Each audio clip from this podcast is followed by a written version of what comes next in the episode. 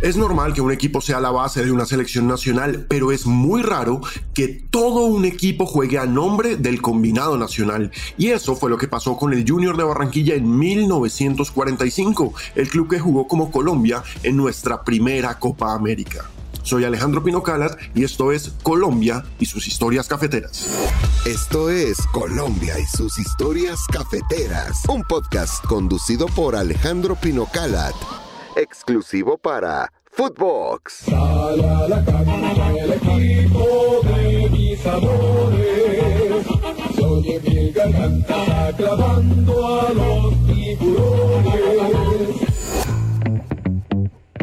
El 7 de agosto, aparte de la batalla de Boyacá y la independencia de Costa de Marfil, se celebra el cumpleaños del Junior de Barranquilla, uno de los clubes grandes de nuestro fútbol por muchas cosas. Su masiva hinchada, su peso cultural para nuestro Caribe, sus títulos, su presencia y peso histórico en el campeonato.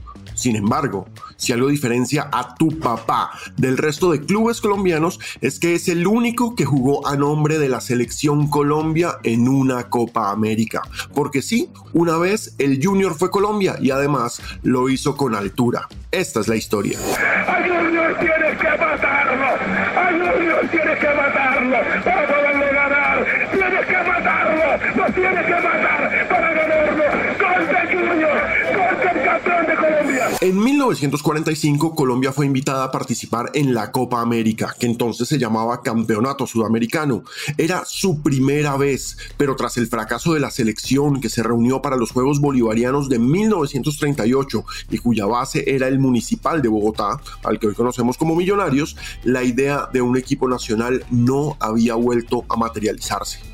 De esta forma, la de fútbol, que era la Federación Colombiana de Fútbol de esa época adscrita a la Conmebol, decidió enviar al mejor equipo del país compuesto solo por jugadores colombianos. Junior, que sumó a dos Amarios como complemento al equipazo que conducía en el campo Roberto Meléndez como jugador y técnico. Meléndez y Romelio Martínez, barranquilleros y los dos mejores jugadores colombianos de finales de los 30 y comienzos de los 40, eran el símbolo de un equipo en el que brillaban Roberto Guarapo Mendoza, Fulgencio Verdugo, Antonio Julio de la Hoz y Luis González Rubio. Martínez, vale la pena aclararlo, no participó en esta primera Copa América, pero como veremos, hizo parte de la fiesta. La decisión de que la selección Colombia fuera el Junior de Barranquilla, por supuesto, generó un debate nacional, pues en cada región exigían que sus respectivas figuras estuvieran en el equipo. Como ven, nada ha cambiado bajo el sol colombiano. El 18 de enero de 1945, día en que esa selección Colombia de costeños jugaba su primer partido y ante los comentarios despectivos aparecidos en la prensa del interior del país, augurándole un gran fracaso, el Heraldo de Barranquilla publicó el siguiente editorial en el que el fútbol se vuelve el fiel reflejo de lo que era la situación social de 1945. Lo leo. Dentro de pocas horas, nuestros compatriotas, los futbolistas de la costa atlántica, nuestros hermanos por las costumbres, por el valor y las maneras, por todos aquellos atributos que caracterizan a los hijos de la costa, se aprestarán a rendir el esfuerzo máximo de su virilidad y de su coraje más allá del Valle de la Burra o de la gélida colina de Monserrate. Y así tenía que suceder. Para representar al país en el evento que hoy por hoy ocupa la atención de millares y millares de gentes de todos los países y latitudes, no era menester el concurso de patilanudos en de egoísmos comarcanos, ni de paisas avaros y calculadores. Bastaba solamente que de la greda oriunda de la costa, del limo fecundo de Barranquilla y Santa Marta, arrancara el grito patriótico para que nuestros embajadores empuñaran la bandera nacional dispuestos a dejar sobre la arena de la gran república tatuada para siempre la huella de sus botas heroicas. Un tremendo editorial cargado de regionalismo, de patriotismo y por supuesto de destacar que era una selección de barranquilleros, era una selección de costeños, era el Junior de Barranquilla. Ojo, en ese primer partido, Brasil ganó tres goles por cero. Uno de los goles fue del recordadísimo Heleno da Freitas, quien curiosamente después jugaría en el Junior. Y la reacción en el interior del país fue de sarcasmo frente al equipo costeño, mientras que en Barranquilla consideraban que los suyos habían opacado a los de Brasil al solo permitirles hacer tres goles. Que valga la pena recordar a esa primera selección que jugó una Copa América, a ese Junior de Barranquilla de 1945. La alineación de Colombia fue esta. Andrés Acosta, Gabriel Mejía, Lucas Martínez, Antonio de la Hoz, Juan Quintero, Lancaster de León, Luis González Rubio, Fulgencio Verdugo, Roberto Gámez, Isidro Giuliani, Arturo Mendoza. Ese equipo, por si las dudas, era la titular del Junior en 1945. Las burlas de la prensa del interior aumentaron cuando Argentina le ganó a Colombia 9 por 1, gol del Guarapo Mendoza, considerado heroico por los costeños y vergonzoso por los cachacos ante la tremenda goleada.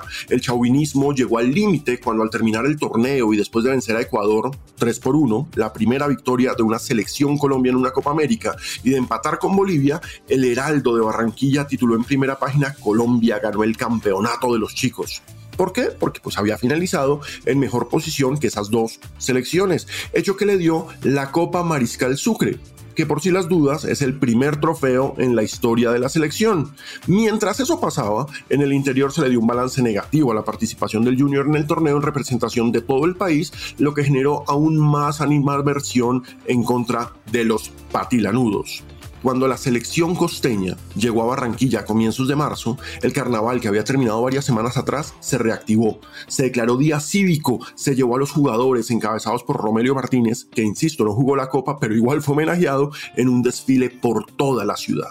A fin de cuentas, el Junior desde siempre es una pasión regional, como bien lo explica el Plio Valderrama. yo me recuerdo que siempre llenábamos el estadio, porque eso es una locura. Cuando nosotros vinimos acá a Barranquilla, eso era una locura hasta en el hotel. Nosotros llegamos a concentrarnos el sábado. Esa era una locura la gente, el aficionado con la camiseta del equipo. Iban, iban al, hotel, pero eso era una locura del carajo. dice, ¿esta vaina qué? Oye, eso que no, éramos, que no habíamos dado la vuelta todavía. Un par de años después de esa primera Copa América en la que el Junior fue la selección, el estadio de Barranquilla sería llamado Romelio Martínez en honor del jugador tiburón, mientras su socio y capitán y además técnico de esa selección de costeños de 1945, Roberto Meléndez, le daría su nombre al Metropolitano, actual casa del Junior y en una tremenda ironía para este país ultra regionalista, la casa de la selección Colombia. Nos vemos la próxima semana con más Colombia y sus historias cafeteras. Esto fue Colombia y sus historias cafeteras, un podcast conducido por Alejandro Pinocalat, exclusivo para Footbox.